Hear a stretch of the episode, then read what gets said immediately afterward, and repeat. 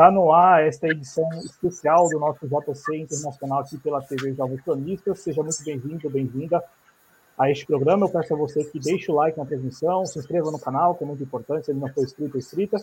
E, e mais importante do que tudo isso é você participar pelo chat, mandar sua opinião pelo bate-papo, seja lá qual for, até que a gente, até para a gente discutir aqui, analisar, abusar do nosso convidado, né, no bom sentido, para que nos explique aí e até mesmo nos ajude a esclarecer alguns pontos que a gente sabe, né? A gente, a gente, que acompanha aí a cobertura midiática, a gente sabe que são pontos que a mídia hegemônica geralmente ela despreza mesmo e que a gente precisa aqui estabelecer a, a contranarrativa, portanto, né, estabelecer aqui a, aquele condão contra-hegemônico também, né, em última instância. Então, aqui comigo está o jornalista Beto Almeida, jornalista da Telesur, também está aqui no YouTube, nos canais das TVs comunitárias do Rio e também do DF, né, toda tarde, aí, 5 horas da tarde, se eu estiver equivocado, o Beto pode me corrigir, mas 5 horas da tarde tem lá o Tecendo o, o Amanhã, e, Isso. E, e, é muito bacana, eu já, já pude acompanhar, hoje mesmo estive por lá, eu não sou muito de chat, não gosto de participar de chat, Beto, eu não sou muito esse cara, mas eu estive lá acompanhando também o que você compartilhou com o público da TV Comunitária do Rio de Janeiro, no caso, assisti pelo canal da TV Comunitária do Rio de Janeiro, a sua experiência, né, estando lá em Manágua, estando lá na Nicarágua nos últimos. É, passou 10 dias lá, acompanhou o processo eleitoral, né? É, uhum. Só para contextualizar para o nosso público, no último domingo 7 de novembro, os nicaragüenses tiveram que ir às urnas ali, né? Foram às urnas, né? Que tiveram, até porque a gente vai discutir também esse negócio da não obrigatoriedade do voto, mas foram às urnas para decidir quem deve comandar o país pelos próximos cinco anos, né? Deve continuar ou continuar administrando, ou se de repente daria ali alguma oportunidade para a oposição. Terminou que a maioria esmagadora decidiu pela manutenção, pela renovação do mandato do atual presidente, o Daniel Ortega, que, que é um ex-guerrilheiro, líder né, da Frente Sandinista de Libertação Nacional e que está aí é, caminhando para o seu quarto mandato. E o Beto esteve lá como correspondente especial, enviado especial da Telesur. E aí, Beto, antes da gente até abordar aspectos da eleição mesmo e tal, a importância desse processo eleitoral, é, as críticas que estão vindo de várias partes aí do mundo e tal a respeito do processo, eu gostaria que você compartilhasse com o nosso público, agradecendo demais por ter aceitado nosso convite, por estar aqui mais uma vez na TV Jovens Cronistas. Gostaria que você compartilhasse com a gente a sua experiência mesmo, né? Esses 10 dias que você passou lá em Manágua, é, que impressões você pôde notar da população e qual era a expectativa da população antes da eleição de 7 de setembro, de 7 de novembro. Seja muito bem-vindo à TV Jovens Cronistas, muito obrigado mais uma vez. Obrigado, Cláudio, pelo convite, uma saudação a todos os que nos acompanham. É, esse processo eleitoral da Nicarágua ele é muito importante porque ele tem um embate direto com os Estados Unidos, que tentaram um golpe em 2018, que foi frustrado pela mobilização do do Frente Sandinista de Libertação Nacional. O governo Ortega não ficou passivo diante da tentativa de golpe, como ocorreu aqui em 2016, onde a presidenta Dilma foi passivamente golpeada, sem ter nenhuma culpa, nem ter cometido nenhum crime, mas ela não convocou nenhuma cadeia de rádio e televisão. Perguntaram uma vez para ela como é possível derrotar um golpe de Estado. E ela disse, ela, ela perguntou, né? Como que dando a entender que é impossível. Ela não se lembrava do que o Brizola fez na campanha da legalidade em 1961, com uma radiozinha, uma radiozinha só. Em poucos dias ele criou uma rede de rádio, 166 rádios. Cadeia da legalidade, distribuiu armas ao povo, mobilizou o povo. Assim se derrotam golpes. Isso deveria ter sido feito pelo Allende, em 1973, poderia ter sido feito pelo Getúlio, poderia ter sido feito pelo Perón, não foi feito.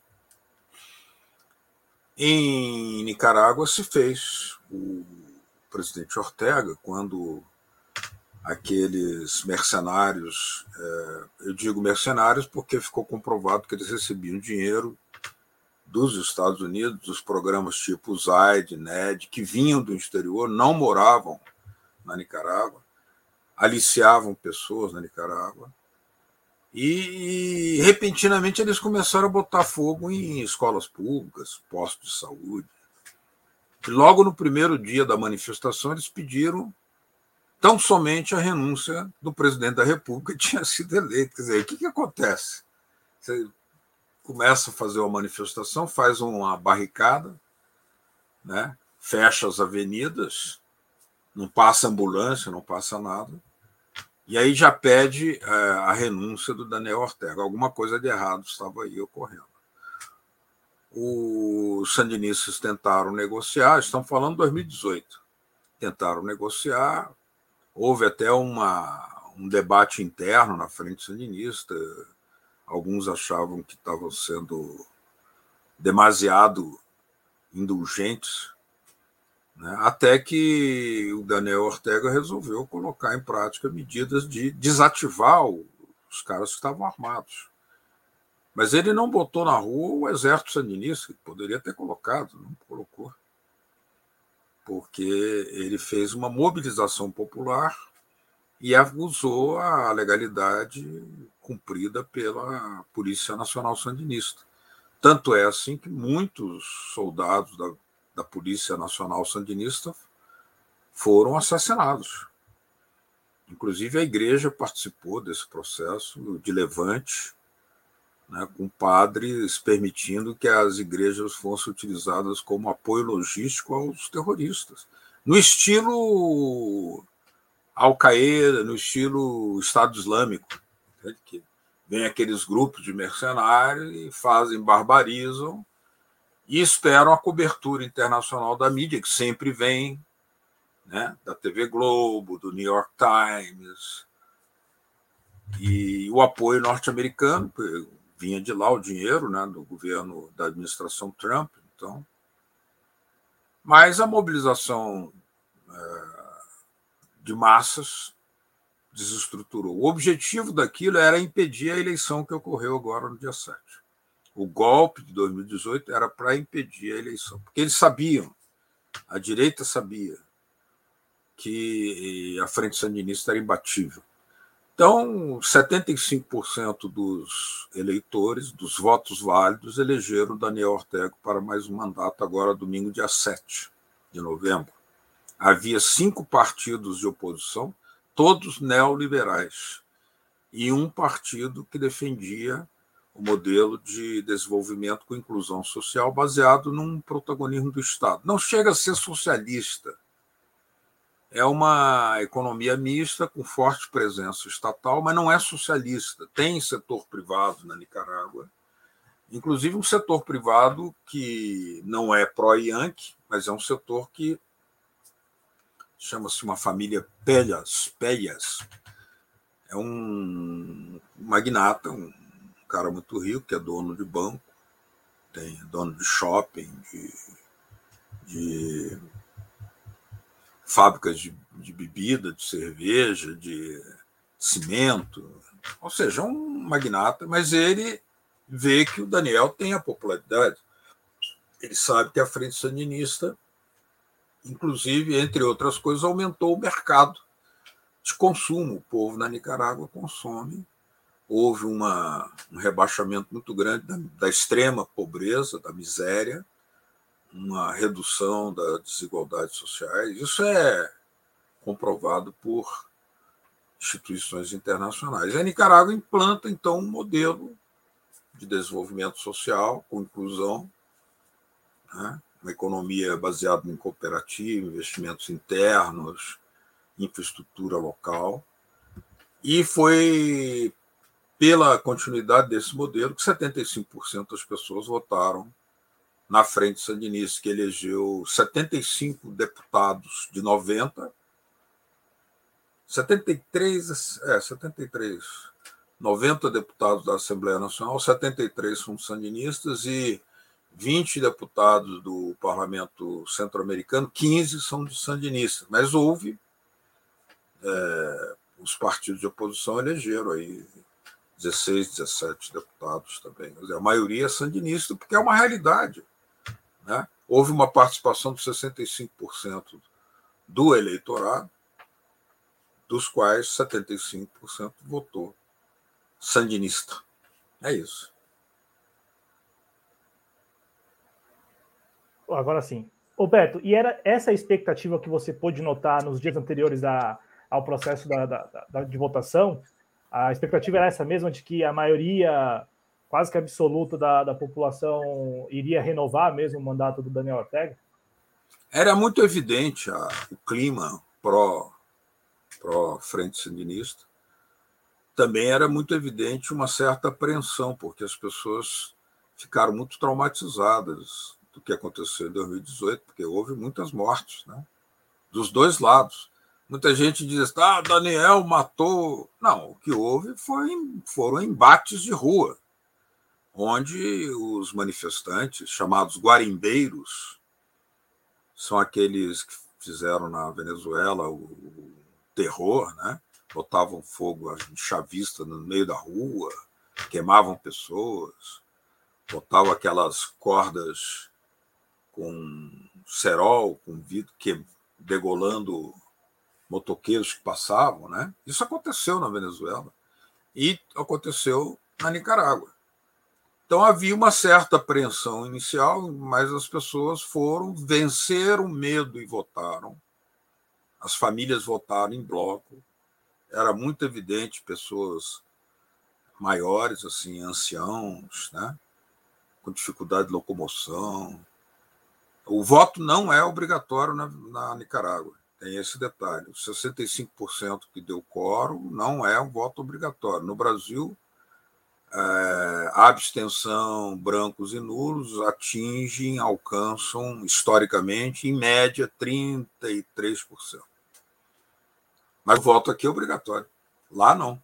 As pessoas foram porque foram convocados pelo, pela Frente Sandinista e era um voto cívico, se via que as pessoas votavam para continuar o modelo. Tem que levar adiante o modelo. Desde 2006, Daniel Ortega, que quando foi derrotado em 90, ele, ele voltou para as ruas, para as barricadas, ele voltou para a linha de frente no combate ao neoliberalismo, contra as privatizações. Ele nunca se distanciou do povo. A Frente Sandinista esteve ao lado do povo. Mas havia uma derrama de dinheiro tão grande que o imperialismo sempre impunha seus candidatos neoliberais.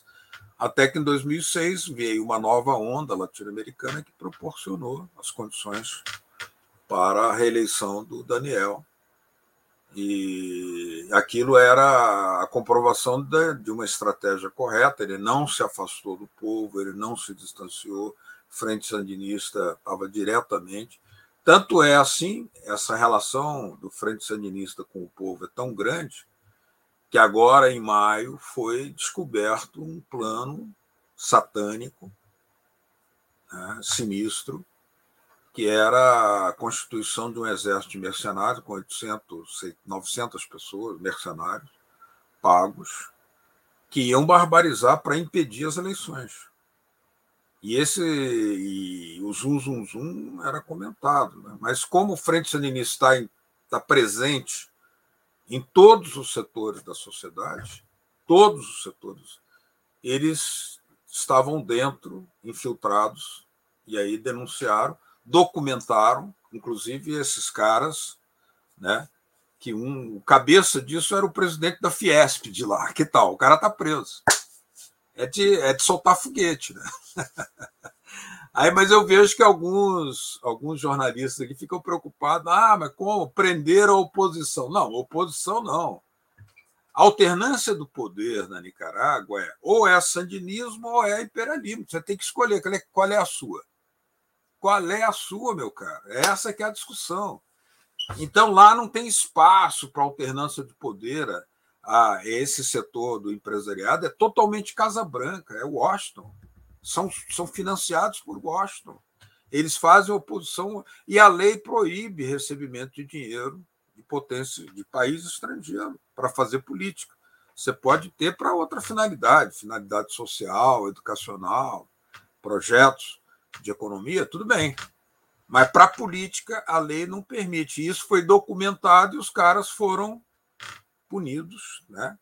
Aqui houve tolerância máxima. Lá houve tolerância zero com o golpismo. Aqui foi tolerância total com o golpismo. O golpismo tá, estamos pagando esse preço pela passividade de ficar. Ah, lá vem o golpe, todo mundo grita, não vai ter golpe. Como? O golpe estava na cara de todo mundo. Não vai ter golpe. Como que não vai ter golpe? O golpe estava na rua, aqui no Brasil. Era evidente que o golpe vinha. Eu participei de um programa na TV Brasil, às vésperas da, da presidenta Dilma ser afastada, e propus a ela: convoque uma cadeia da legalidade, como fez o Brizola. Falei ao vivo. Depois nunca mais me chamaram a participar. É, são, são aquelas, aquelas mensagens que ficam no ar, né, Beto? Eu vou, vou mostrar um gráfico para o nosso público, porque é, isso, claro, nós todos é. Eu até acho bacana as pessoas que conseguem encontrar veículos alternativos e passam a se informar por eles e tal. Mas a gente sabe que a, a maioria né, da, dos leitores aqui no Brasil ou dos espectadores se informa pelo, pelos meios hegemônicos, né? E aí é. É, é, tem, tem todo um viés ali. Você, quando veio da outra vez aqui na TV Jovens, falou muito sobre isso e como isso foi é, deixado de lado na, durante os governos até do Partido dos Trabalhadores, né? Porque a gente tem que, tem que ter uma tem que ter ciência que tem um viés, né? Eu digo isso porque essa história, por exemplo, ah, é, que, é, que é um chavão desde 7 de, de novembro, desde a eleição na Nicarágua, é um chavão nas redes sociais.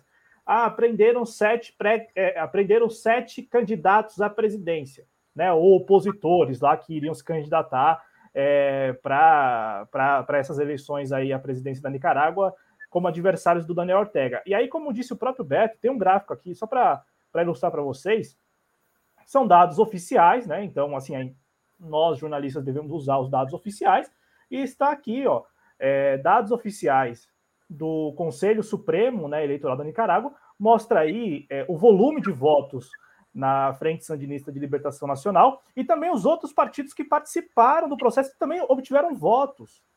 É, é, sabe, é, Roberto, diante disso, né, diante desse gráfico, diante desta fonte, é, como que você avalia a cobertura midiática e a repercussão também? Porque é uma repercussão que é, já é praxe, né, já é esperada. Às vezes eu, eu até acredito que já tem um textinho pronto lá que eles usam para todas as eleições que acontecem em Cuba, Nicarágua e Venezuela, só muda o nome do país mesmo.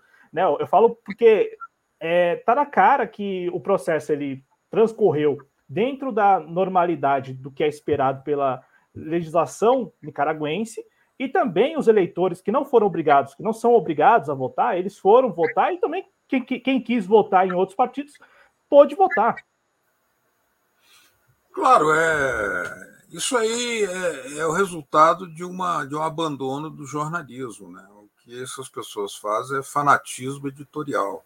É um mantra que é ditado por Washington e que leva um padrão de, de, de editoriação que tem que ser seguido. Né? Então, eles dizem: não, prender o, ao, os candidatos opositores foram presos. Não, primeiro porque eles foram presos antes mesmo de terem registrado candidatura. Tudo bem, digamos assim, mas eles iam registrar né? candidatura. Ocorre que, por causa disso, eles podem cometer delitos? Não, não pode. Delinquência não é tolerada. A diferença é essa: aqui se tolerou o golpismo e lá foi tolerância zero com o golpismo. Essa é a discussão que nós temos que fazer. A lei é para todos ou não é para todos? Então, você viu aqui que foram utilizadas estruturas do próprio Estado brasileiro, com tolerância, com passividade. Né? Um juiz delinquiu totalmente, o Ministério Público delinquiu absolutamente, destruíram boa parte da engenharia nacional, deturparam um processo eleitoral, derrubaram uma presidenta eleita, prenderam um presidente sem nenhuma prova, o ex-presidente Lula da Silva, sem nenhuma prova, absurdo isso. Só que não houve nenhuma convocatória assim do Márcio, ah, isso é, isso é golpe, isso é golpe. Mas aí é uma constatação passiva. O que, que o Daniel fez? O que, que a Frente Sinistro fez? Ela se antecipou, abortou esse, essa operação sinistra do, do, do exército mercenário que ia entrar em campo, porque infiltrou gente. É um direito da Frente Sandinista fazer isso contra golpistas que queriam promover o terrorismo? Claro que é. Claro que é. Ou você tem que esperar passivamente que os caras matem gente, invalidem um processo eleitoral. Porque, primeiro, você tem que discutir uma experiência histórica. A Nicarágua foi invadida várias vezes pelos Estados Unidos. Depois, houve ditaduras apoiadas pelos Estados Unidos. Tem aquela famosa frase do presidente Roosevelt, que disse: o Somoza é um filho da puta, mas ele é nosso filho da puta. E agora o Daniel Ortega disse: Pô, o Roosevelt disse isso, e esses caras que estão presos são os filhos da puta daqueles filhos da puta. Eles chamam filho de perra, né? filho de cadela. Então a discussão é, é assim, é, é de uma sobre um conceito de democracia abstrata, de blá blá blá, de amor platônico pelas leis, ou de você colocar em prática o que as leis te colocam como prerrogativa para garantir a expressão do voto do eleitor. Né? Para alguns, isso é ditadura. Para mim, isso é a verdadeira democracia. Você usa a Constituição para garantir e impedir que fatores alheios, financiados de fora por potência estrangeira, deturpem a vontade do eleitor. Meu Deus, será que é tão difícil entender isso? Aí começam a elucubrar. Não, mas o cara já está quatro vezes, tem que ter alternância de poder. Alternância de poder já houve na Nicarágua. Frente Sandinista governou de 79 a 90. Aí veio a alternância de poder. Destruíram tudo que os sandinistas tinham feito: a saúde pública, a educação pública e gratuita. A, inclusive o modelo de, de, de, alfabetização que foi aplicado lá com um método do brasileiro Paulo Freire, que só teve duas oportunidades. Na Nicarágua, muito bem sucedido, o analfabetismo foi erradicado, e aqui no Brasil, no governo Jango, que foi interrompido em 64. Paulo Freire era o diretor da campanha nacional de alfabetização, a convite do presidente Jango. Então era intolerável para o imperialismo reforma de base, sobretudo com o povo, um povo alfabetizado. Depois disso, Paulo Freire não teve a menor possibilidade de ver as suas ideias colocadas em prática porque há muita exaltação do, Paulo Freire, mas não há aplicação do seu método. Tanto é que o Brasil não tem uma meta até hoje para erradicar o analfabetismo.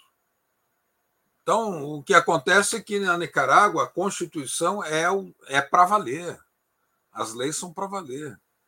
E, e não foi necessário colocar o Exército em 2014, 2018, porque a própria mobilização de massas já foi intimidando a direita.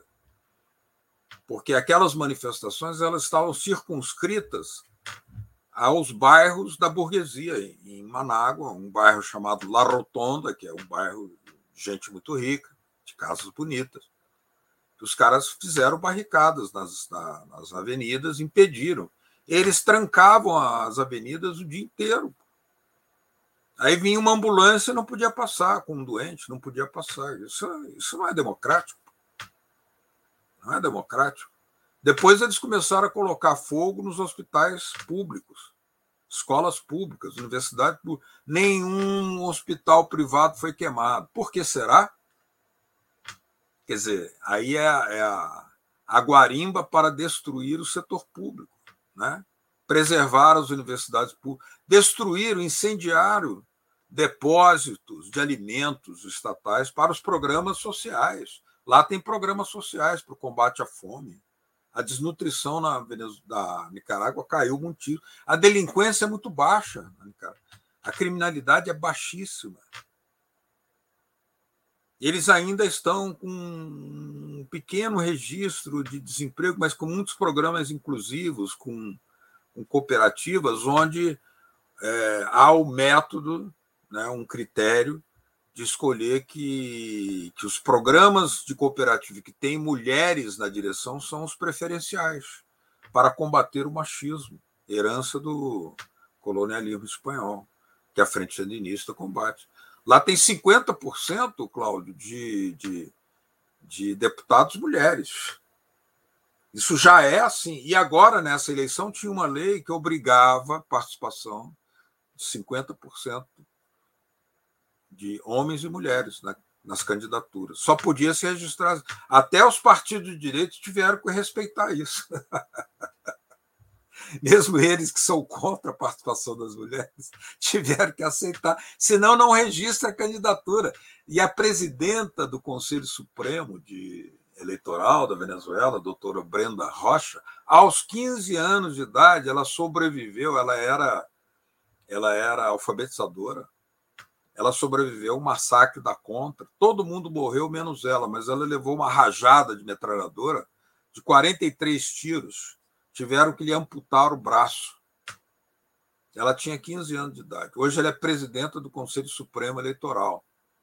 Então, quer dizer, as pessoas sabem o que defendem, entendeu? Não é um. Ah, mas o Goniel quer ficar para a vida inteira. É uma discussão abobada, essa, discussão de idiota. Você acha que, o, por exemplo, o, o, o Lula foi alertado em 2010, quando ele saiu do governo, que se ele não voltasse, ele seria preso. Ele foi eleitado por pessoas do seu círculo mais próximo, porque os Estados Unidos tramavam a sua prisão. E ele se afastou e foi preso. Você acha que o Putin se afastou? Você acha que o Xi Jinping vai se afastar? Você acha que o, o, o, o Daniel o Maduro. Daniel pode se afastar por problema de idade, talvez, mais tarde. Né? Mas o Fidel não se afastou, por quê? Quando ele chegou numa idade tal, não, isso não é afã de poder, isso é compromisso de luta. O cara dedicou a vida inteira. Por que, que ele vai abandonar a vida, a causa de uma vida inteira? Né? E quando ele perdeu a eleição em 90, ele se, se meteu de novo nos bairros, nas lutas dos obreiros, dos camponeses, correu risco de vida e voltou pelo voto porque a Frente Sandinista nunca se afastou do, dos movimentos sociais. Quando eles convocam as massas, as massas vão para as ruas. Vão para as ruas.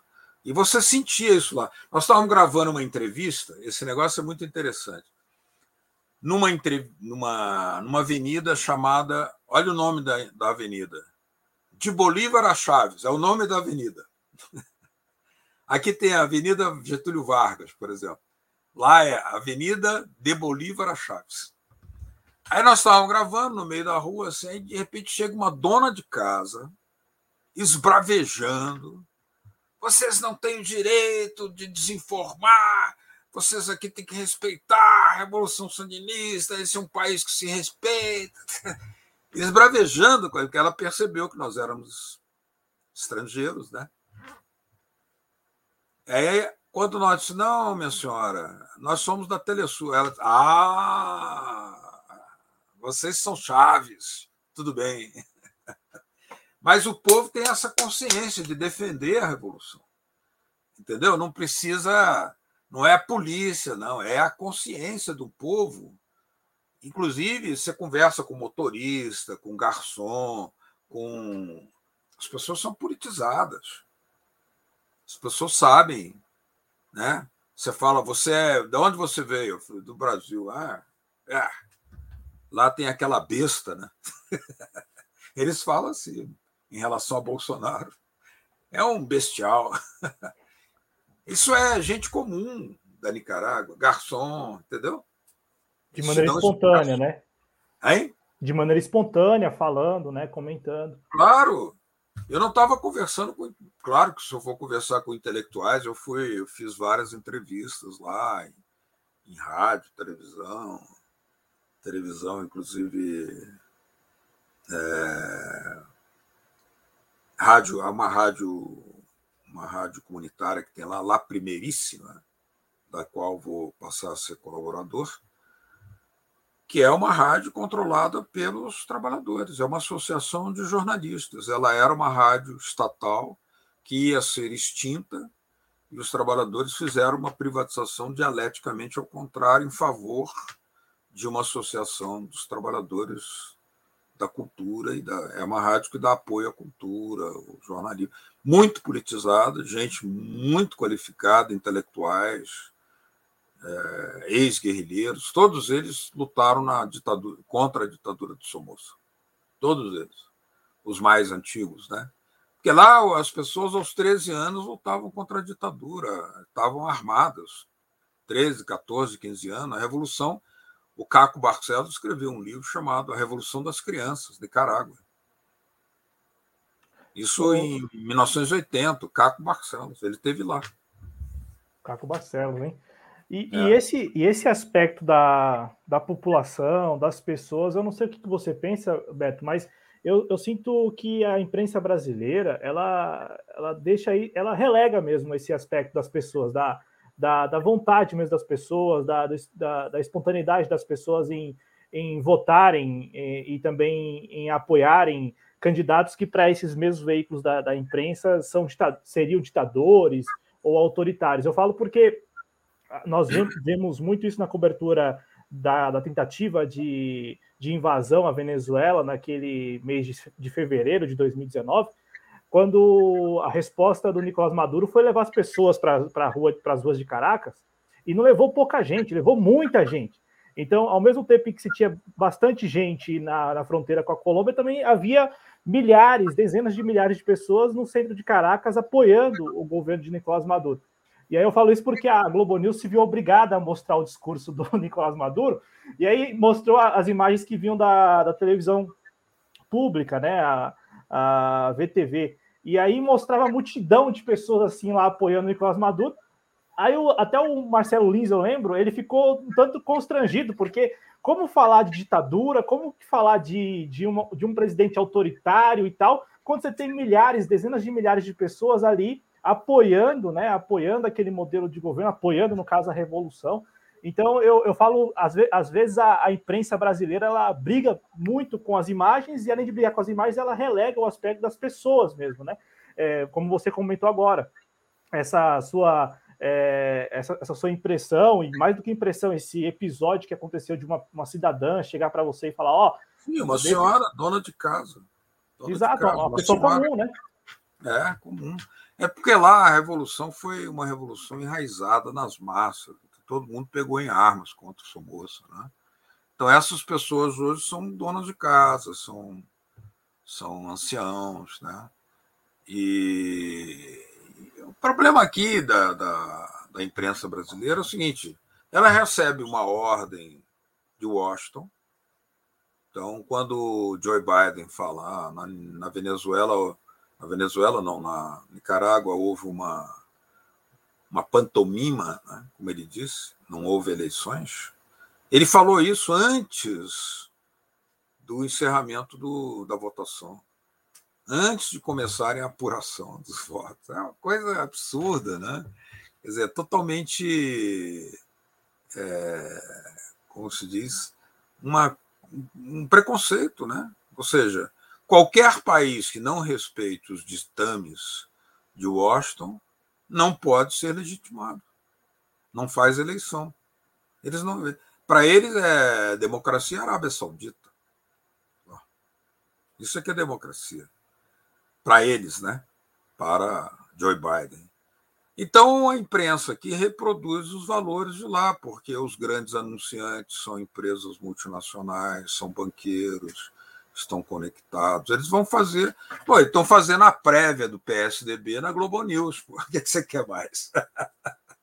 e não entrevistam o candidato que, segundo as pesquisas, tem maior preferência, que é o Lula.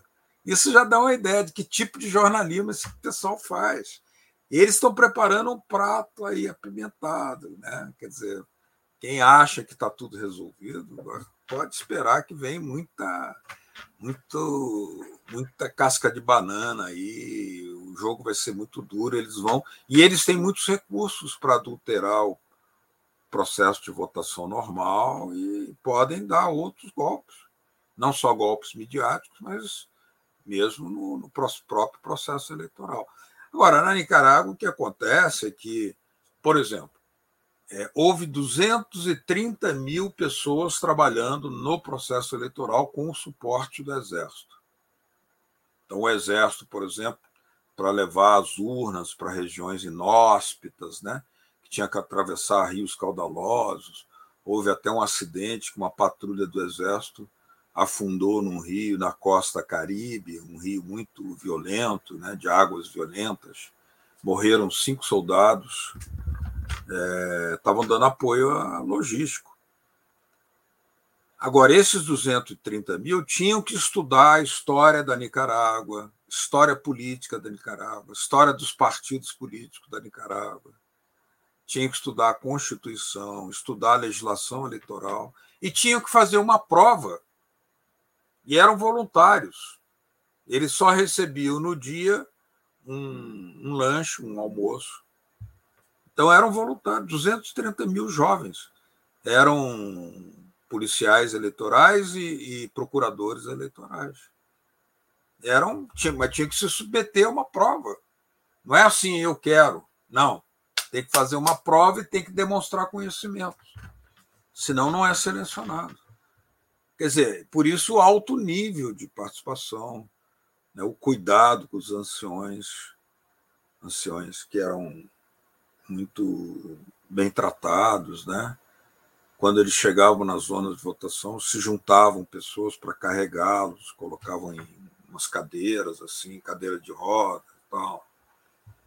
Veja, estamos falando de um país que é pobre, viu, Cláudio? Não é um país um país que é pobre, um país que foi sumamente explorado, agredido, violentado.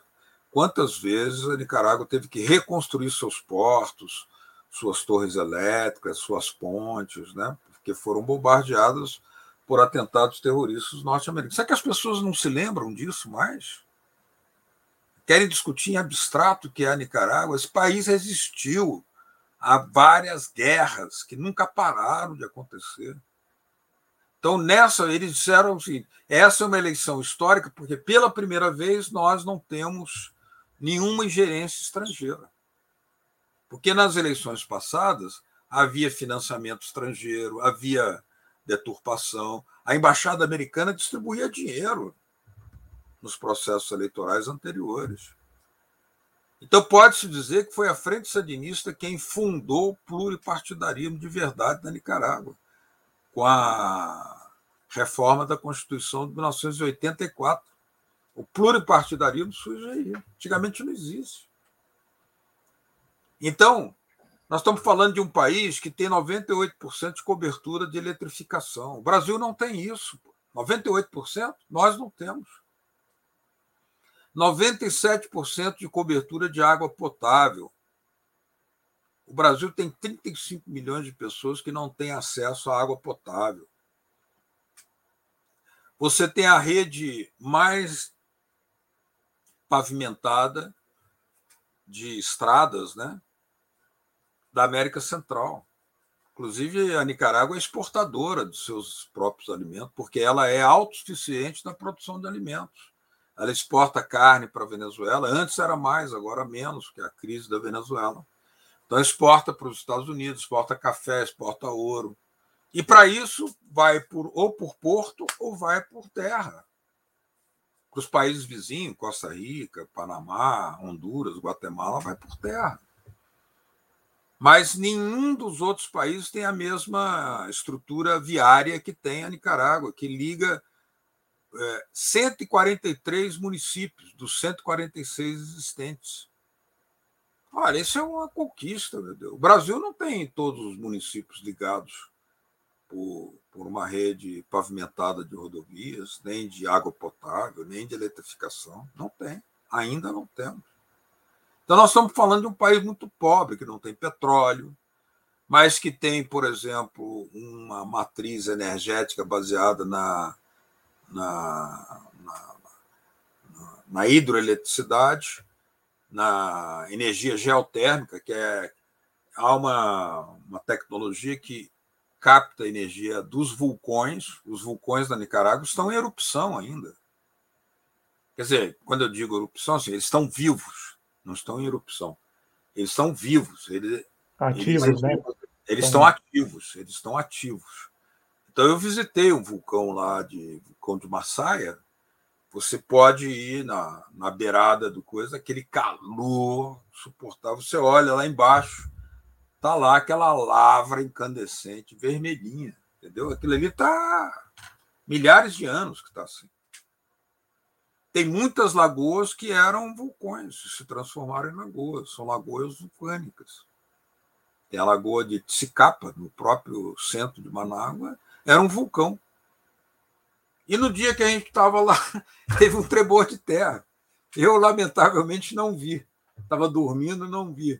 Mas o pessoal da equipe viu. Inclusive, eles se assustaram, saíram do, dos quartos, né? foram para a rua e tentaram me acordar. Eu não vi, eu não vi. Eu não... Se tivesse acontecido alguma coisa. Eu estava tão cansado que eu não vi. Nunca vi um tremor de terra. Já vi vulcão, mas não vi tremor de terra. Então, a, a, Nicarágua é esse país. Agora, você tem aí o quê? Um protagonismo feminino, né? E vejo muitas pessoas preocupadas. Ah, prenderam a Mônica Baltodano. A Mônica Baltodano ela é bolsista da USAID. O jornal La Prensa, da, da, da família Chamorro, que é o maior jornal de lá, é um jornal financiado, sempre foi financiado pela CIA.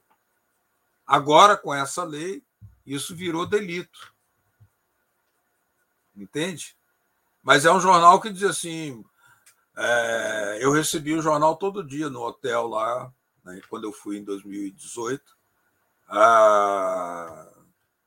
Dizia assim: Daniel Ortega ligado ao narcotráfico, manchetes, garrafais. O jornal imprimia, circulava. Eu li o jornal todo dia. Todo dia era um ataque ao Daniel Ortega. Eles falam que é ditadura. O jornal circula. Tem canais de direita, tem rádio de direita, tem jornais de direita, inclusive financiados do exterior. E aí que eles pegaram o gancho para. Isso é delito.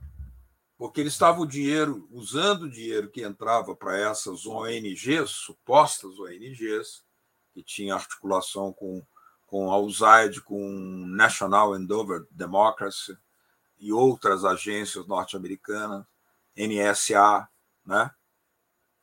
para pegar o dinheiro e fomentar o, o, uma logística de, de, de sublevação terrorista.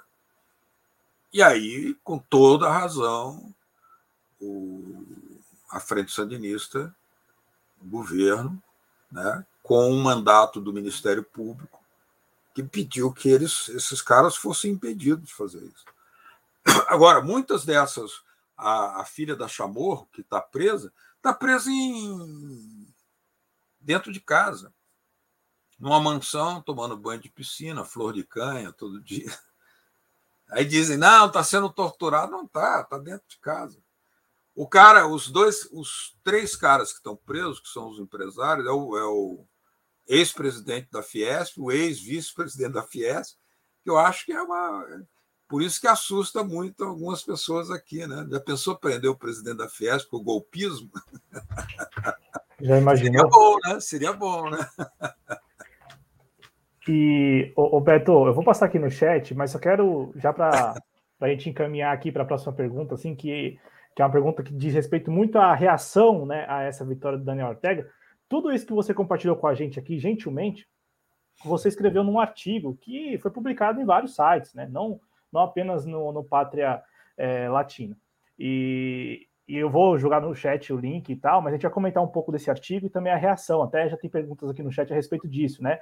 O comportamento de setores da esquerda e tal no Brasil, em, outras, em outros países, até aqui da, da região mesmo, né? A reação.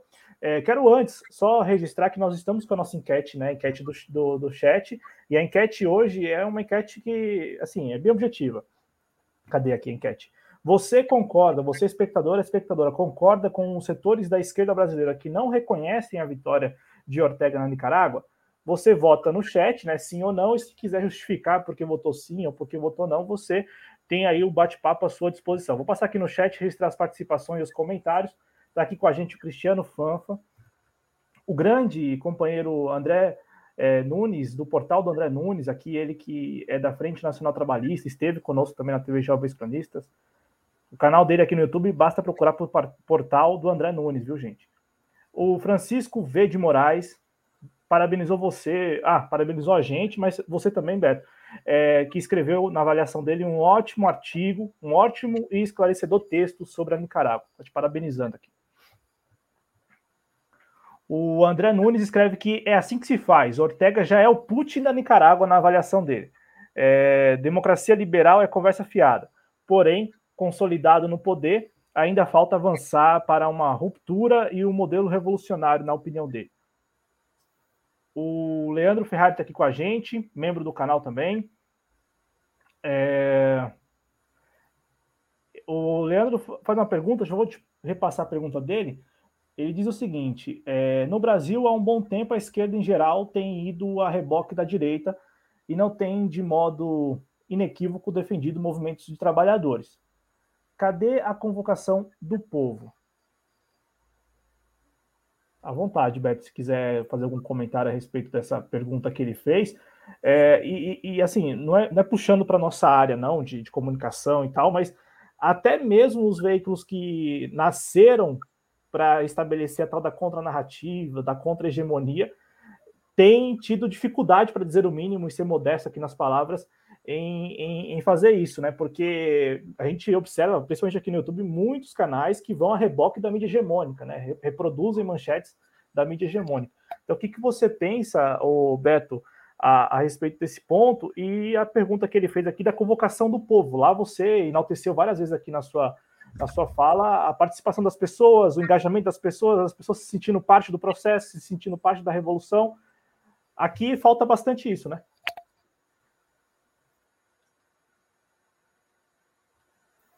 É.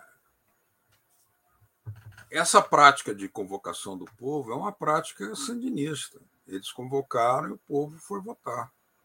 Havia uma campanha enorme dos meios da direita e dos Estados Unidos que deram a ordem para que houvesse abstenção em massa. Não houve. Né?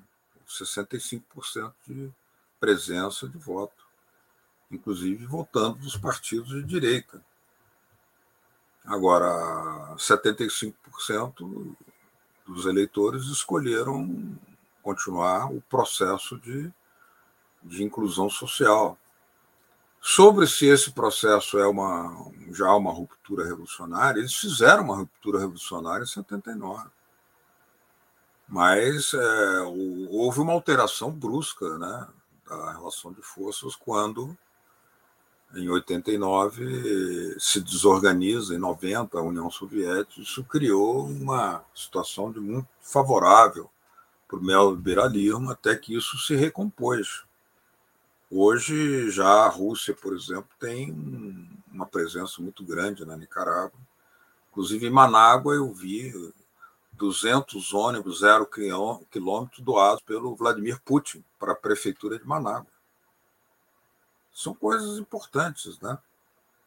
É, a política externa da Nicarágua é uma política externa revolucionária. Você viu aí quem apoia a Nicarágua: Vietnã, Irã, Cuba, Bolívia, Rússia, é, Venezuela.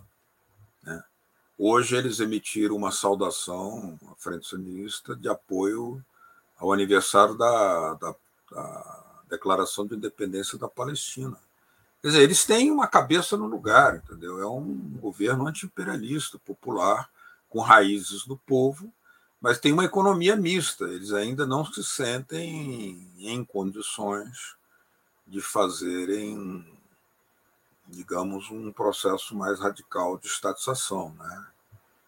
Eles fizeram uma. No primeiro momento, eles fizeram uma estatização bastante avançada, é, dos bancos, do cimento, de várias áreas. Depois eles foram obrigados a recuar, porque é, o imperialismo impôs três governos neoliberais na Nicarágua, um país muito pobre, né?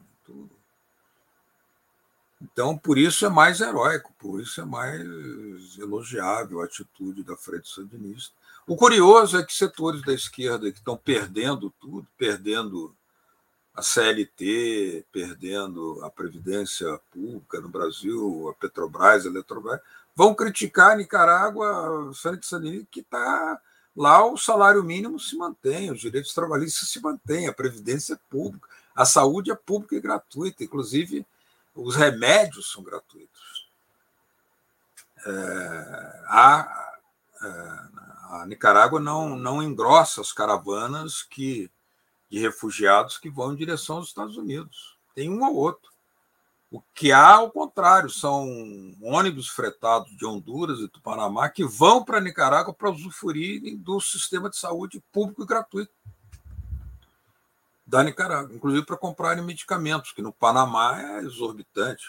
O Panamá é um país destroçado, uma economia, uma economia de contrabandista, economia falsa, né, de lavagem de dinheiro. Isso aqui é o Panamá.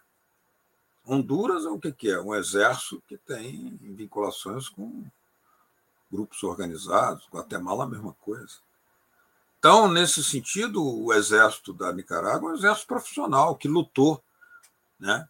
Daquele, daquela região ali, o único exército que não foi usado em favor dos Estados Unidos foi o da Nicarágua, porque resiste aos Estados Unidos e lutou para derrubar a ditadura do Somoza. Então tem uma filosofia, uma moral, uma consciência.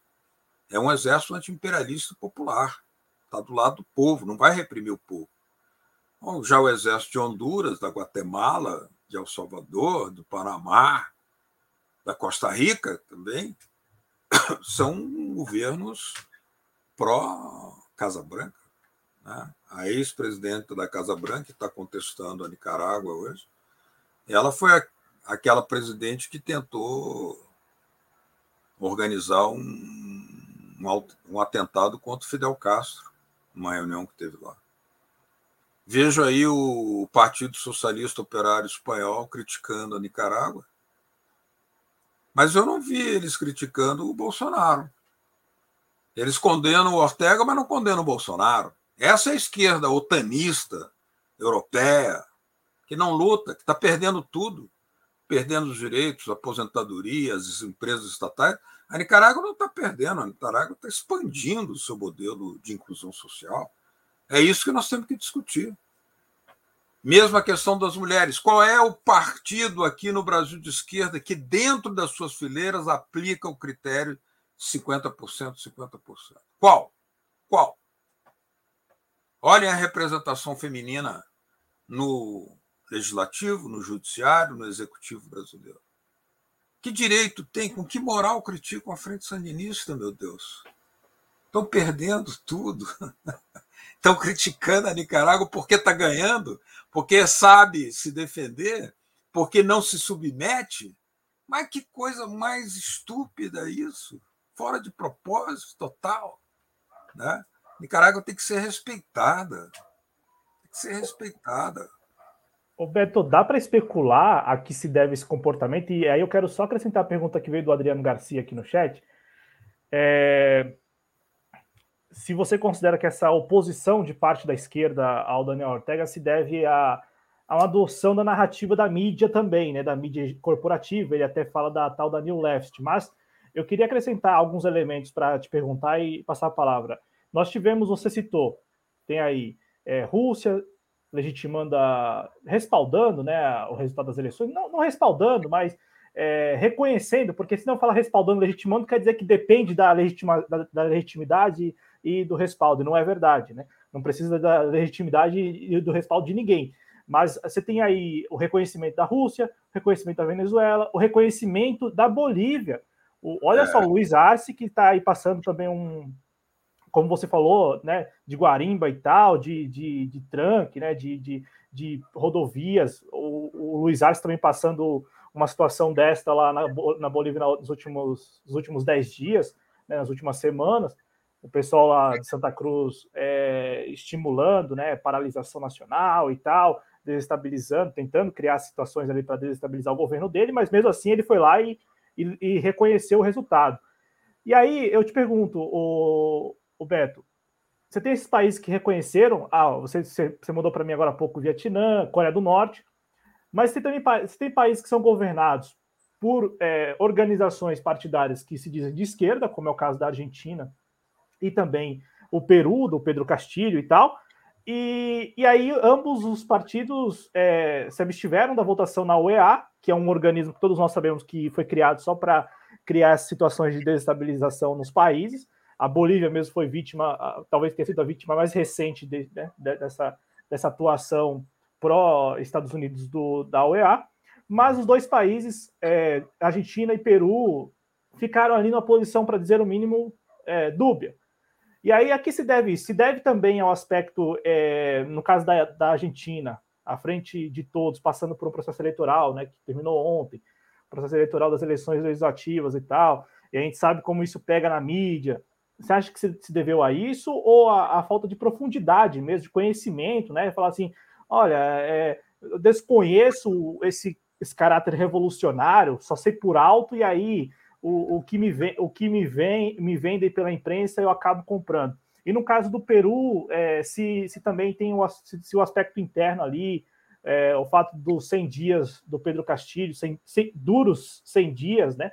Ele também passando por, por alguns perrengues lá, que, claro, não seria fácil governar o Peru, todo mundo sabe disso, mas está aí também enfrentando algum, alguns problemas. Você, você acredita essa reação, no caso de Argentina e Peru, principalmente, a questões mais internas ou a falta ou, ou tem algo de fundo aí, Roberto? Tem algo de fundo, falta de conhecimento mesmo, de profundidade, de, de de desconhecer o processo revolucionário pelo não, não, não é um problema informativo, é um problema político. É um problema em que a Argentina, o seu todo dia o Alberto Fernandes acredita, acorda acreditando que vai assinar um acordo com o FMI. Então ele não vai contrariar o Biden. Quem manda no FMI é o governo dos Estados Unidos, né? Tá claro, né? O FMI não é uma instituição independente, é um governo é uma instituição submetida ao governo norte-americano. Então, não é problema informativo. Se fosse fazer um plebiscito nas massas peronistas da Argentina, dava Ortega na cabeça, claro. Já o Pedro Castilho, ele, ele não tomou posse ainda, né? Ele não tomou posse. Ele está só mudando os ministros ao sabor da, das medidas. Né? Você vê, ele fala, falar uma coisa dessa natureza é um despropósito total. Semana que vem, o Evo Morales vai a Cusco, no Peru, e vai defender a formação de uma central latino-americana de indígenas, né? O Peru, Paraguai, é, Bolívia. E o caso dele é. Ele está acuado. São governos acuados, são governos de cócoras, né? tanto a Argentina como o Peru, também o México. Mas o México tinha retirado o seu, o seu é, embaixador, né? Da, lá, da, lá da Nicarágua, o que é um retrocesso em relação ao que foi a política externa do México, do governo Echeverria, do governo Cárdenas, que deu asilo a Trotsky, né? que mandou dois navios com um brigadista para lutar na Revolução Espanhola, o Cárdenas do México, sempre teve uma postura anti-imperialista. O Obrador, em comparação com Cárdenas, é um, é um pigmeu, né? É um pigmeu. Então, eh, o que nós temos que contar é com aqueles. Que orgulho para Nicarágua receber uma saudação revolucionária do Vietnã. Né? Que orgulho. Né? Isso sim é que conta. Isso sim é que conta. Quem derrotou o imperialismo norte-americano?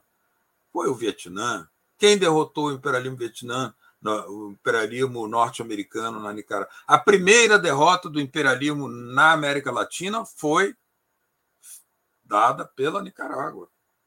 Depois veio Playa Girón. Primeiro foi Sandino. Essa tradição ninguém tira do povo nicaragüense. Então, quer dizer, é um país que tem essa tradição revolucionária, tradição anti-imperialista, tradição patriótica, que é um povo que resiste. É claro que se os Estados Unidos quisessem fazer um massacre lá, jogar uma bomba, eles fizeram isso na Líbia, fizeram isso no, no Japão, fizeram no Iraque, destruíram tudo. Mas por que não fazem?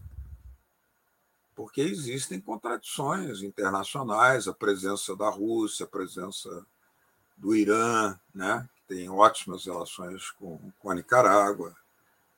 E eles não, não estão conseguindo deter o Irã. Não estão conseguindo. O Irã está mandando petróleo para a Nicarágua, para Palestina, para o Líbano, para o mundo inteiro. Os Estados Unidos ameaça, ameaça, ameaça, ameaça, ameaça e não consegue parar. Então, é, o, que, o, que, a, a, o que é importante ressaltar, Cláudio, é a dimensão internacional da mensagem que o voto sandinista envia ao mundo. As massas da Nicarágua estão dizendo: aqui tem um povo de pé contra o imperialismo norte-americano e queremos estimular essa luta anti-imperialista. Entenda essa mensagem quem quiser entender, mas a mensagem é essa. Né? Agora, quando aqui alguns setores ficam temerosos, né? você vai ficar temeroso de, de em relação a, ao Joe Biden, que organizou o golpe contra a Dilma Rousseff? O que esperar dele? Vai esperar o quê do Joe Biden? Do cara que fez o massacre na Líbia, o massacre Joe Biden é um criminoso de guerra. Pô. Fez um massacre na Líbia, um massacre na Síria. É um criminoso. Kosovo foi ele quem fez o esquartejamento da, da Iugoslávia. Não dá para esperar nada de um criminoso de guerra. Mas para alguns é um sopro de, de, democracia no mundo, né? Bom, a, a, a, o Irã está dizendo que o, que o o Biden usa os mesmos métodos do Donald Trump. Cuba também está dizendo isso, que o Biden continua e até aprofunda determinadas medidas de coerção contra Cuba, né? Ou seja, ele não é, ele não aliviou nada em relação a Donald Trump. Em relação à Venezuela, tampouco.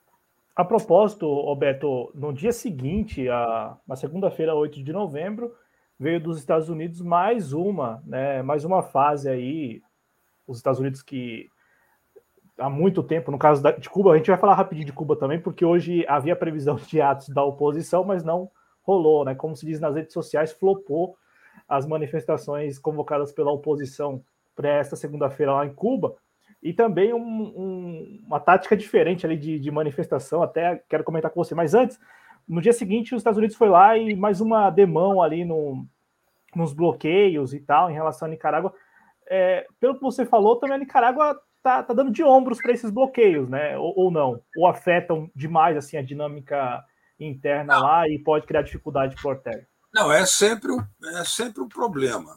Mas veja bem, é, Nicarágua é membro do CAFCA, né? E não há nos estatutos do Kafka nada que permita alguém unilateralmente excluir um outro membro. E depois, quem compra carne ali, o maior produtor de carne daquela região é exatamente a Nicarágua, é os Estados Unidos. Compra da Nicarágua. Compra o café, compra o ouro. O Biden, eu conversei com muitos analistas lá, e falaram assim: olha, o Biden vai ficar falando, fazendo ameaça, é o papel dele, mas ele por que, que ele não rompe relações com a Nicarágua? Por que, que ele não rompe? Né? Isso não quer dizer que eles não tenham a mão assassina para fazer o que fizeram com o general Soleimani lá na, foi o foi o Donald Trump, mas é foi o Pentágono que fez. Pentágono ele atua independente se é Donald Trump, se é Biden, o Biden é um cara até muito mais próximo do, da indústria de armas do que era o Donald Trump. Donald, os, ambos são absolutamente reacionários, terroristas, né, criminosos de guerra, violadores da legislação internacional, mas não muda tanto. O problema é que o imperialismo ele, Se ele está tendo aqui um prato suculento para se aproveitar aqui no Brasil, do petróleo, do nióbio, né, das riquezas brasileiras, não é na Nicarágua que eles vão fazer o grande centro de intervenção deles, mas eles o medo que eles têm na Nicarágua é do exemplo, exemplo político. Um país independente, soberano, com participação popular, que elege seus governantes pelo voto, adota um modelo de desenvolvimento econômico, social, o protagonismo do Estado, não estatiza tudo, a economia é mista, mas tem cooperativas e, e o povo eleva as suas condições de vida. Isso aqui é importante. Eles têm medo desse exemplo. Porque todos os demais países ali estão um fracasso total. Nicarágua vai crescer 8% esse ano, depois que em 2018 teve uma, uma paralisia da economia em três meses paralisada. Destruiu a economia de turismo da Nicarágua, que era muito promissora. Quem vai num país que tem guarimba, que tem atentado terrorista? Ninguém vai. Você bota medo, manda, espalha as imagens de violência pelo mundo afora. Porque Nicarágua tem vulcão, tem lagoa, tem praia, tem floresta, tem tudo. Eles estavam começando a construir. Aí veio a 2018, depois veio a Covid. Eles vacinaram lá mais de 70%, morreram só 300, 230 pessoas em dois anos. Usaram um método de prevenção comunitária que separava as famílias que tinham contaminado, entendeu? E separavam. Agora chegaram as vacinas. Sputnik, no dia que eu estava viajando de lá, dia 10, chegaram é, lotes, um milhão de vacinas de Cuba. Aí, aí tá, solidariedade de Cuba é total médicos cubanos, médicos nicaragüenses formados em Cuba, uma taxa de, de, de médicos por, por habitante superior ao Brasil. Ô, Beto, o resto e... é mentira, é, tudo é mentira, que é, não é jornalismo que fazem. Não, não mesmo. Até porque eu lembro na época, né, da, no ano passado, quando se falou de Nicarágua, e colocou o Daniel Ortega naquele hall de negacionistas, né? É, as pessoas se esqueceram que no início da é. pandemia bastava fechar o país, que aí você conseguia ter algum controle. Foi o que a China fez, por exemplo, ah, no início. Ah. Aqui no Brasil, aqui no Brasil, eu lembro até hoje, o Camilo Santana, governador do Ceará, entrando na justiça, entrando na justiça para fecharem lá ou, ou, ou suspenderem os voos internacionais do Aeroporto Internacional de Fortaleza.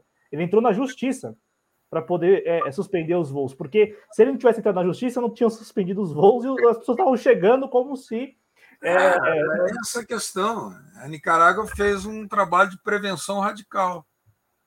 Então, por exemplo, eles agora não vão, não vão retomar a indústria do turismo, porque se levar, você levar turismo para lá, vai levar turismo da onde? Da Europa, do Canadá, e vai gente contaminada. Então, eles estão fazendo a promoção do turismo interno não é para eles um, um, um, objetivo a curto prazo, recuperar a indústria do turismo. Roberto, então, não, fique à vontade, à vontade para concluir aí. É, eu tenho daqui a pouco uma, uma participação claro. no programa da TV iraniana em espanhol. É, então, então, então já, ah, é, já estão me ligando aqui. Ah, já é eu, não, eu não aprendi ainda a falar mandarim, mandarim não, farsi. lembrando, é que, lembrando que o Beto Almeida é jornalista da Telesur, né, cofundador da Telesur, e está aqui no YouTube todos os dias, Beto, 5 horas da tarde, lá na TV Comunitária é, do Rio. E é, na TV Comunitária de Brasília, Rio, Belo Horizonte, Curitiba, Recife e também Floripa, brevemente Floripa. Aí, ó, tá vendo?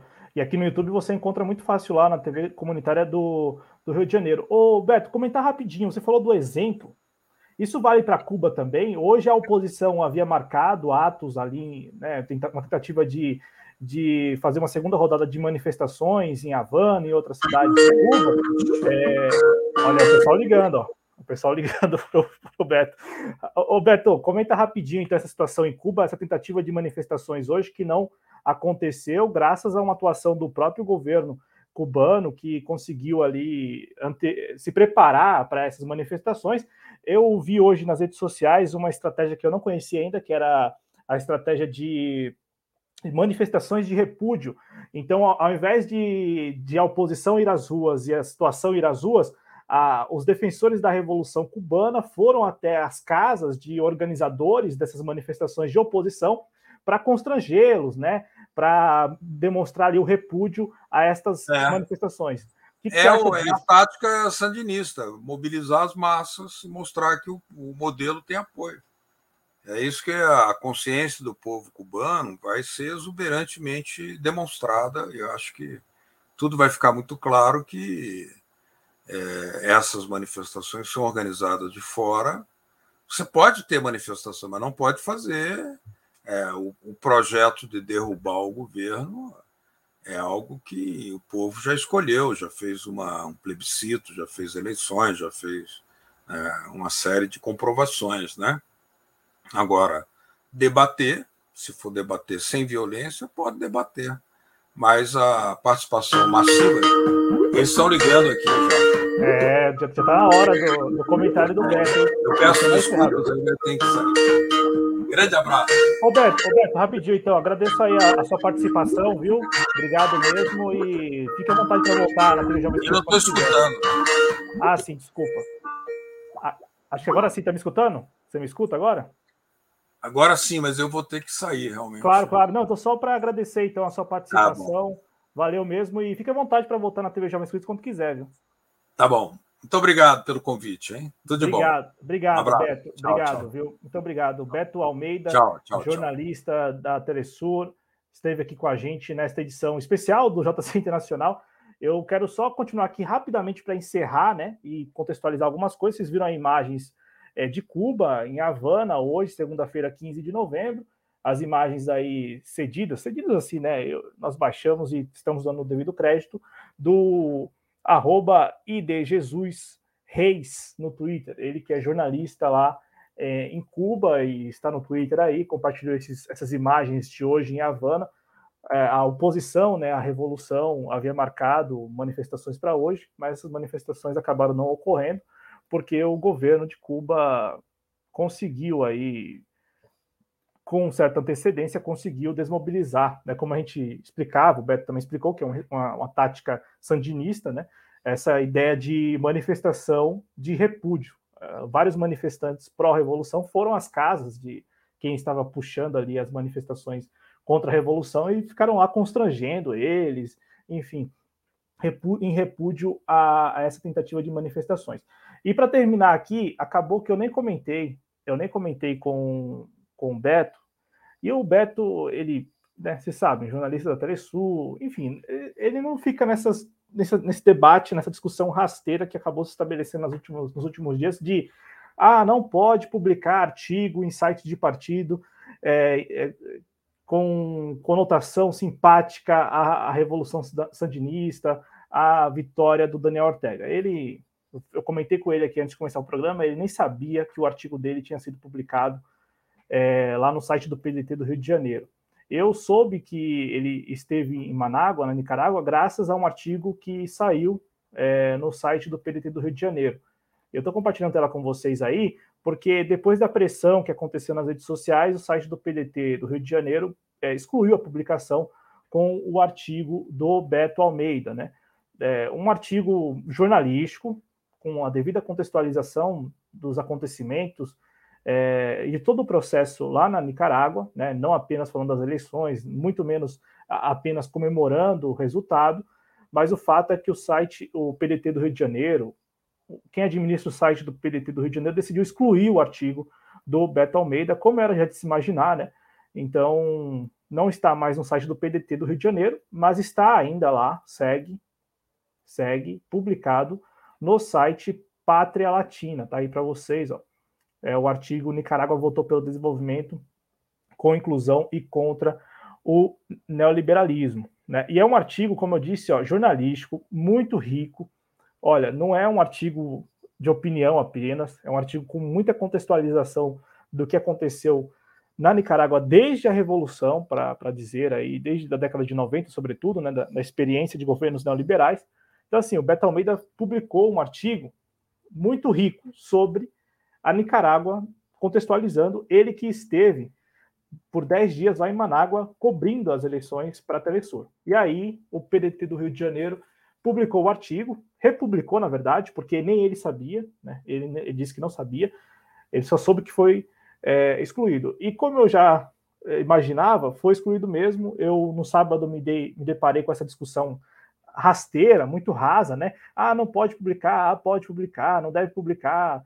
Ah, eu, eu, vi isso no Twitter, aí foi quando eu me dei conta que o Beto Almeida esteve lá em Manágua, e, e aí nós convidamos aqui para participar desse JC Internacional. Vocês viram aí que acabou que ele tem um compromisso agora lá com a Spam TV, então acabou que não deu nem para se despedir é, do jeito que a gente gostaria.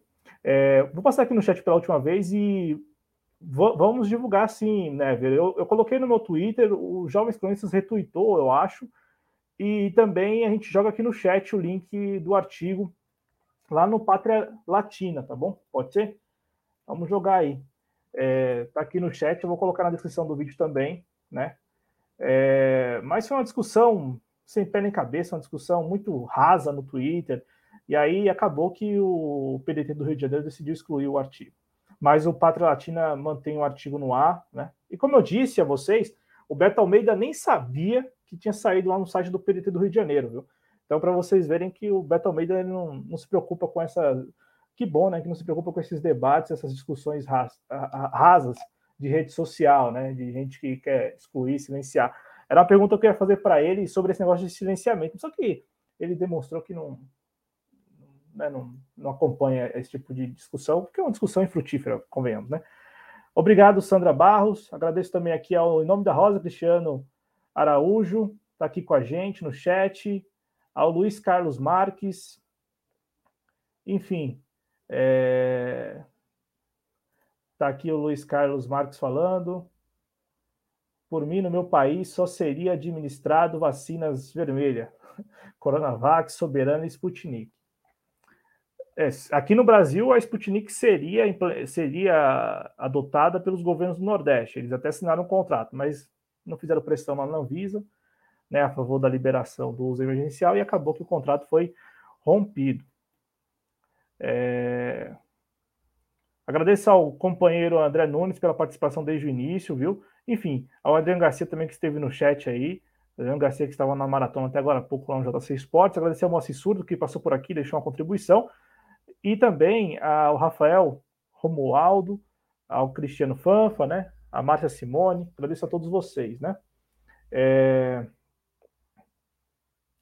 E a Never falou: se pega muito mal, querem nivelar o pedetista por baixo, inaceitável. É... Que vergonha, se autocensuraram. Não, não, é. é e, e, o pior é que isso é previsível, né? Eu, eu, quando vi essa discussão no Twitter no sábado, eu, eu até já de pronto é, procurei o artigo em outro site, aí encontrei no Pátria Latina, e já de pronto joguei lá no, no Twitter para a gente manter o, o, artigo no ar, é, porque a gente sabia, né? É super previsível que o PDT iria é, excluir o. Na verdade, não foi nem eu que encontrei no Pátria Latina, estou confirmando aqui na conversa com o Beto Almeida no, no WhatsApp, foi ele que me mandou do Pátria Latina. Então, então tá lá garantido no Padre Latina o artigo do Beto e é um artigo, como eu disse e reitero, rico, muito completo, tá bom? Muito completo. Ah, mas o que o melhor de tudo é que o Beto nem sabia que tinha sido publicado lá e que ele, é, pelo, pelo que eu entendi, não dá a mínima para essa discussão rasa e, e, que não vai levar a lugar nenhum, né? Essa de exclusão de artigo, de ai, não pode publicar no site do artigo, no, no site do partido, como se as pessoas lessem o site do artigo, tá? Agradecer ao Ederson Ricardo, muito obrigado. E é isso aí. Valeu, gente. Saúde, se cuidem. Até uma próxima. Amanhã TJC informa às 9 horas da noite aqui na TV Jovens Cronistas.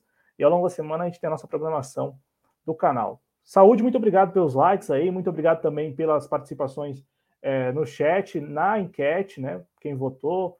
Eu vi que não tem. Que bom que aqui na TV Jovens Cronistas é muito difícil ter unanimidade. Não teve unanimidade. Então, Valeu. Ah, e ao Ederson agradecer, o Ederson, pelo, pela, pela articulação aí nos bastidores para a gente ter conseguido fazer o programa no sábado, né, com o Matheus e o Guilherme aqui. Valeu, viu, Ederson?